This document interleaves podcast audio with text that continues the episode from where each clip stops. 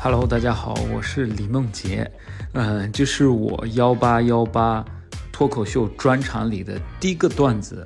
这个段子呢，是因为我当时因为，呃，跟别人吵架上了这个节目。那为什么吵架呢？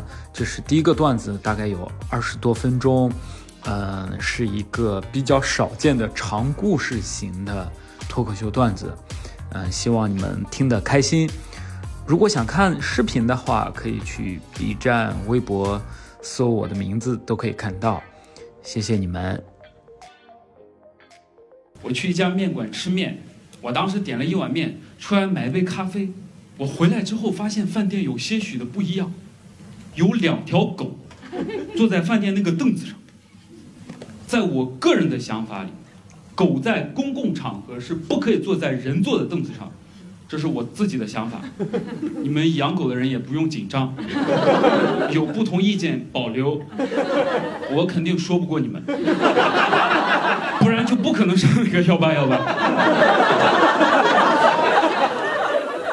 我本来打算放过那两条狗的，但从我进去之后，它人，我就很生气。观察一下饭店，有些人在吃面，有些人在点单，我就对着空气喊了一句：“我说，谁的狗啊？” 这会儿一对情侣同时回过头看我，一个男的他指我，他说：“我的狗，怎么了？”他好凶啊！我说那个狗不能放在凳子上，我以为我很温和的跟他讲完之后，他会不好意思啊，不好意思，我拿下来。没有，他特别生气，他说你是谁呀？我狗就放凳子上，我狗每天都放凳子上，怎么别人都不管，就你管呀？你找什么存在感呀？我们我是个北方人。我们北方人跟别人发生冲突是很直接的，什么意思呢？就是我这个大脑呀，处理不了他这种问句。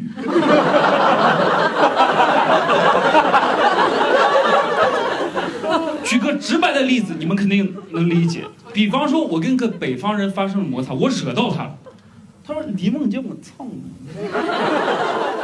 这个我能听懂，不可以讲脏话。但这对南方的情侣太聪明了，他们用问句来问我，让我自己想。这个问题跟狗没有任何关系。他们说为什么别人不管就你管呀？我想，对呀，为什么呀？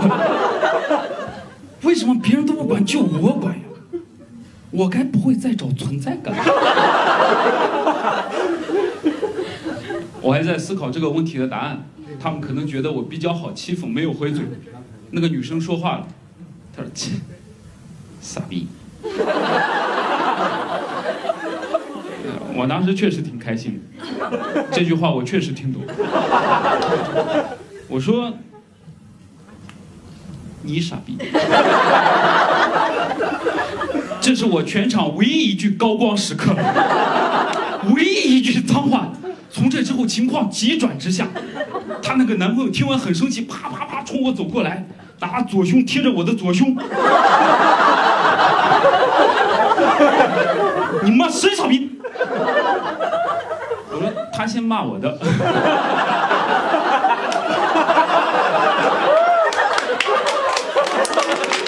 我就退回来了。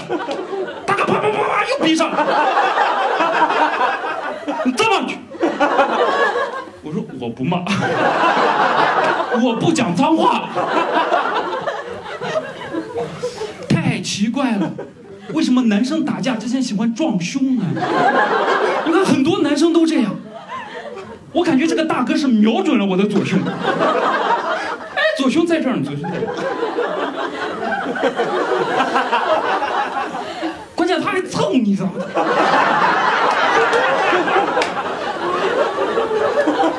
你感觉他在找什么？你在找什么呀？胸都在这。妈的，你要找我的左乳头吗？你 要干嘛？要拿你的左乳头跟我的左乳头对称，乳头消消乐。咱俩一听，大哥，大哥乳头没了，大哥，我错了，狗放凳子上，乳头。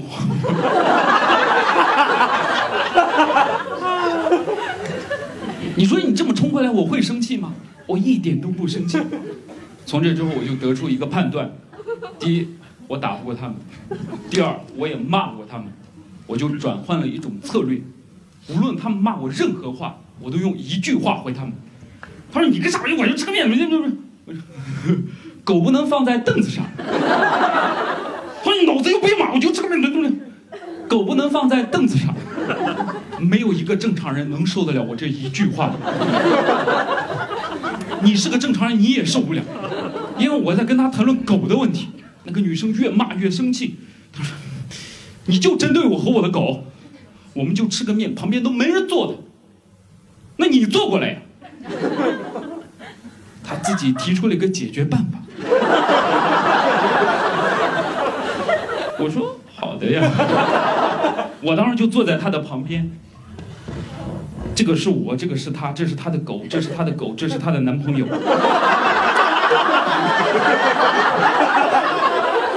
其乐融融一家人。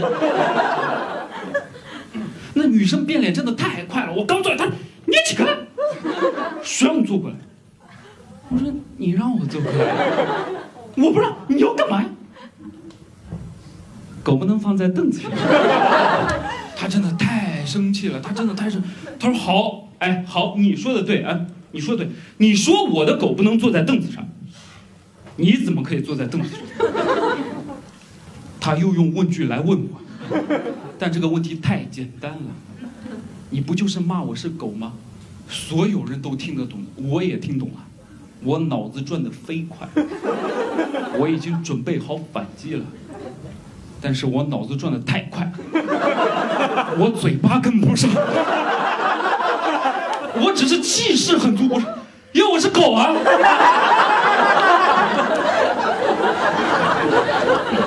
讲完这句话，我就知道不可能再翻盘了。唯一的翻盘机会被我用掉了。本来其他人是吃个面听个热闹，我说我是狗，筷子都放下了。真的太尴尬了，我脸立刻就红了。我当时看着她那个男朋友，我心想：你快骂我呀！我现在好尴尬呀！骂我点新的好不好？我会尬死在这里。她男朋友仿佛又感受到我的求助，又开始用熟悉的问句节奏来问我。他问了我两个问题，第一个问题比较简单，他说：“我看出来了，你是不是个乡下佬啊？”乡下佬没有见过我那狗，他问我是不是乡下佬，我当时在想什么样的人对他来说是乡下佬？朋友们，这个事情发生在杭州，杭州，问我是不是乡下佬，上海我都去过，我还在想，他又问我第二个问题，第二个问题就比较尖锐了，嗯，我看出来了，你心里有阴影。你有阴影，你是不是童年？你小时候，你那个，你爸妈是不是从小被狗咬死？哦，别这样，别这样，别这样，很多朋友会生气，会感同身受啊！千万不要，不要，不要，因为我的脑子跟你们不一样。我听到这个问题的第一反应是，没有啊。我妈昨天晚上还给我发微信，让我早点睡觉。但我不打算把这个答案告诉她，我要让她自己想，困扰她一辈子。她上厕所都这样，这个傻逼爸妈有没有被狗咬死？怎么不回答我？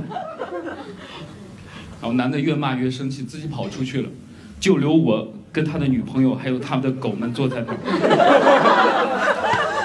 那个女生又开始攻击我，她说：“你起开！”我说：“我不起。”她很生气，她直接站起来，一把把我推倒在桌子底下。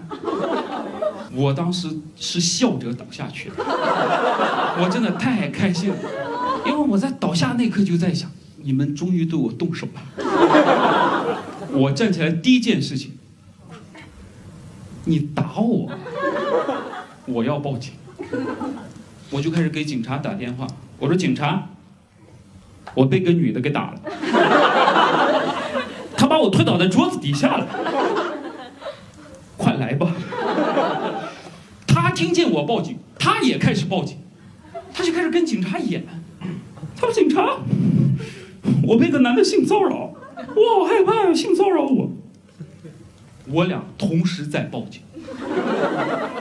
我听见他报警，我心想：坏了，我这个比不过他那个，比不过呀。他那个是性骚扰啊！哇哦，性骚扰这个罪名太大了。我觉得男生啊，如果有什么犯罪社死排行榜，性骚扰排第一，杀人才排第二。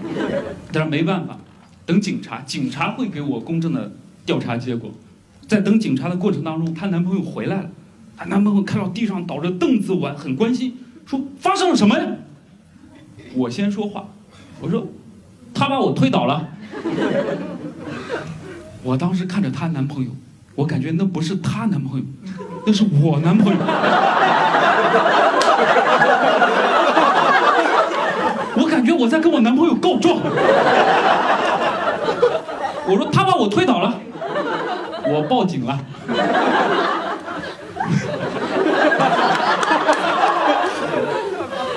她男朋朋友听完情绪就崩溃了，真的情绪崩溃，开始吼他女朋友，就当着他那脸就吼：“你他妈干嘛？你他妈干嘛？”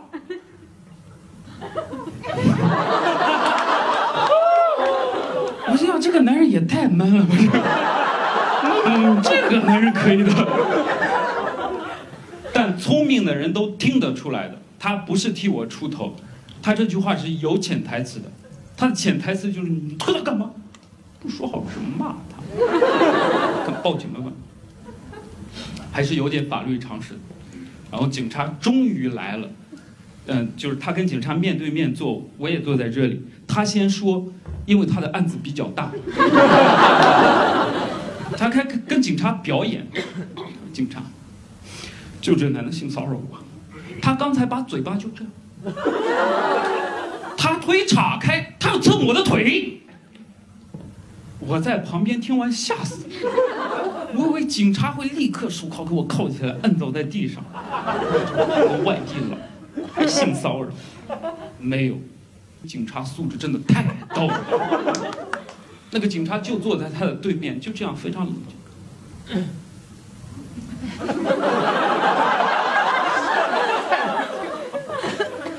他那个眼神真的太冷静了，我感觉那个眼神一定经历过太多故事了。那个眼神就好像在告诉那个女生：“嗯，性骚扰我知道，杀人都见过，讲点不一样。”太无聊了。这个事情让我最困惑的是，为什么一个女生就可以把这么大的罪名就嫁祸给一个她仅仅讨厌的人头上？我碰都没有碰她，她就可以跟警察演出嘟嘟嘴。我都没有跟警察说她男朋友这叫性骚扰，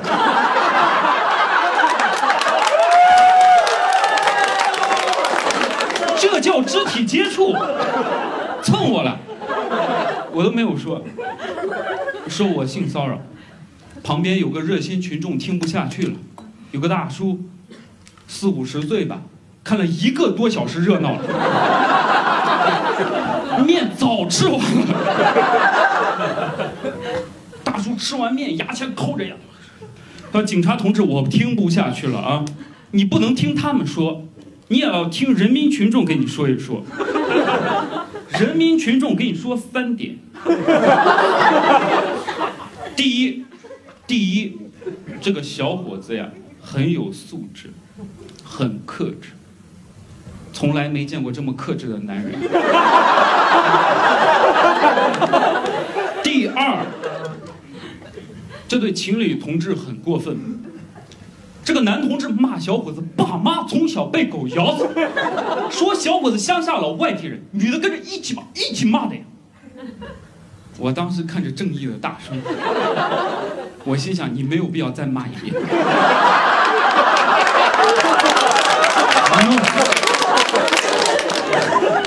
你学的太像了，我本来不生气的，你学的好像，我可以用自己的话讲出来的。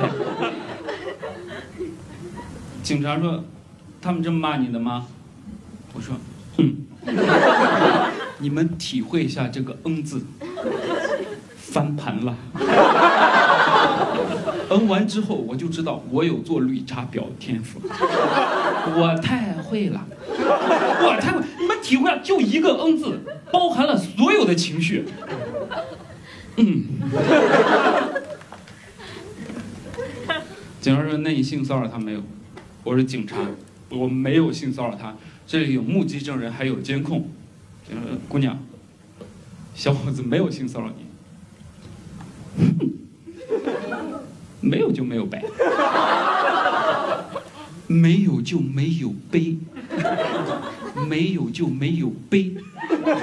你们注意一下他这个悲，你凭什么这么俏皮啊？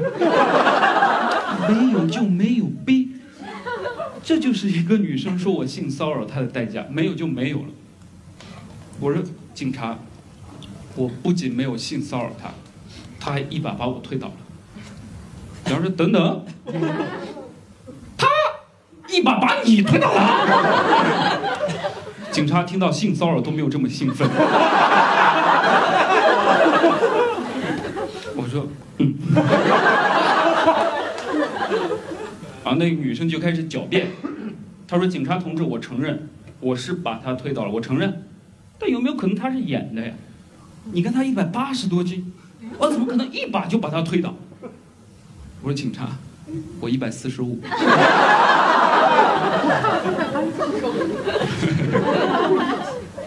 然后这个案子很快就出了调查结果，警察调查结果是女的打我，男的骂我。这就是警察的调查结果。我的诉求更简单，女的为打我道歉，男的为骂我道歉。警察夸我很克制，拿了一个同意和解书让我先签字，我先签同意和解李梦洁，签完轮到男生签，男生签完轮到女生不签了。他说：“警察，我不认同，我打他我可以道歉，我男朋友骂他为什么道歉呀？”他又说我傻逼。男生听完懵了。不对，我应该道歉呀。我骂他比较狠。他说：“你认为你应该，我认为不应该，我就不签字。”警察，你不签字，来跟我回派出所。他说：“回就回啊。”她男朋友听完回就回，情绪又崩溃了，又开始对着他的脸吼他，还踹墙。你就道个歉，警察都处理完了，你非要回去回干嘛？道歉。如果不道，那道那不道。他们两个为了我吵起来了。他们两个为了我吵起来。我不希望情侣吵架，情侣不要吵架，情侣要好好的在一起。就是吵架很容易吵分手的，结果一激动，拿道歉，如果不道，他说分手吧。你为这狗男人跟我分手？你为这狗？对，分手，早就想分手了。分手之前还想送一句话：狗不应该放在凳子上。我讨厌你，讨厌你的傻狗，你傻太迪天天流口水，傻太极。哥们儿，你做的对，respect。但这个事情的结局非常的讽刺。就是女的真的没有道歉，真的被警察带走。更讽刺的是，她都不用道歉，我字都签完了。警察让我回去，这件事情就结束了。它像戏剧一样发生在我的眼前，很梦幻。一点多发生的，三点多我到了演出场地，我讲给我的同事听。有个女生听完很生气，她说：“李梦，你还难。”他们说你爸妈从小被狗咬死，说你乡下老外地。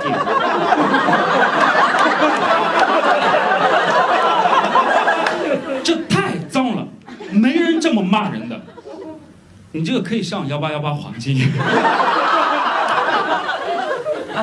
我说可以吗？他说你回去复盘去吧。我回去真的就复盘到大半夜。我花三个小时想第一个问题：为什么别人不管就我管？我是不是在找存在感？我想明白了，可能别人当时没有管，我就管了，无所回不去了，管就管。第二个核心的问题，狗能不能放在凳子上？我想了很久，我站在狗主人的角度想问题。我知道咱们有很多好朋友会养宠物，把自己的宠物狗当人看，当然可以，没有任何问题。但就算那个狗是人的话，它也不能坐在那个凳子上，因为它没有穿鞋，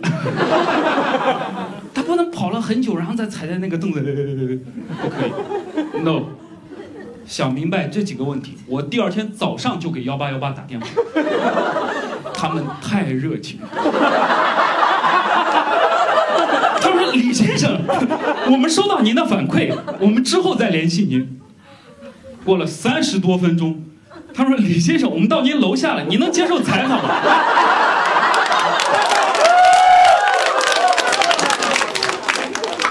我头都没有来得及洗，我就下去了。人那记者问的很简单，记者说：“李先生发生了什么事情？”他们说：“我的狗就放凳子上。”他们说：“我都……旁边那个摄影师，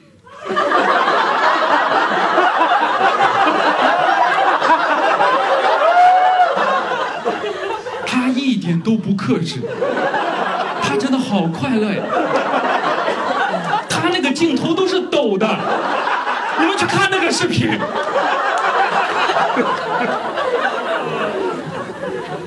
就跟他们聊了五分钟，这个视频下午就出来了，下午就出来，在抖音、微博、B 站非常火，几十万点赞。我没有看那个视频，我先看评论区，评论区没人在聊狗能不能放在凳子上，所有人都是哈哈哈哈哈，这个小李太好欺负了，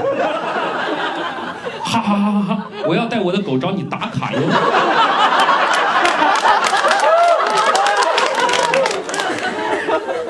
能给大家带来快乐，我还是挺开心的。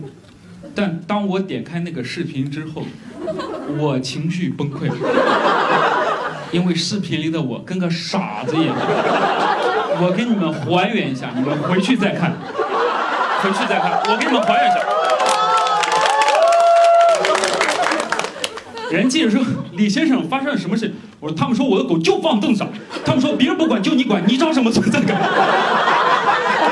所有人，包括那个记者、弹幕，所有人都在问我对方是不是个 rapper。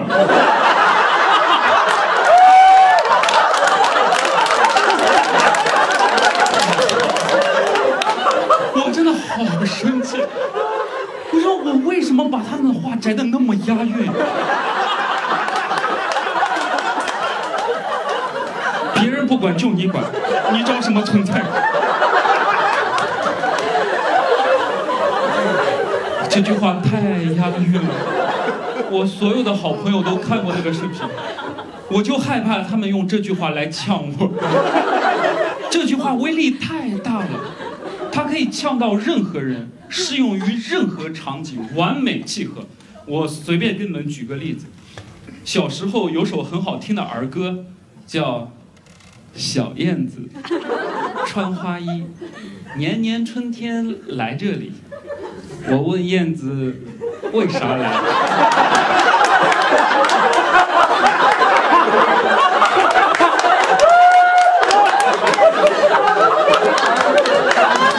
别人不管就你管，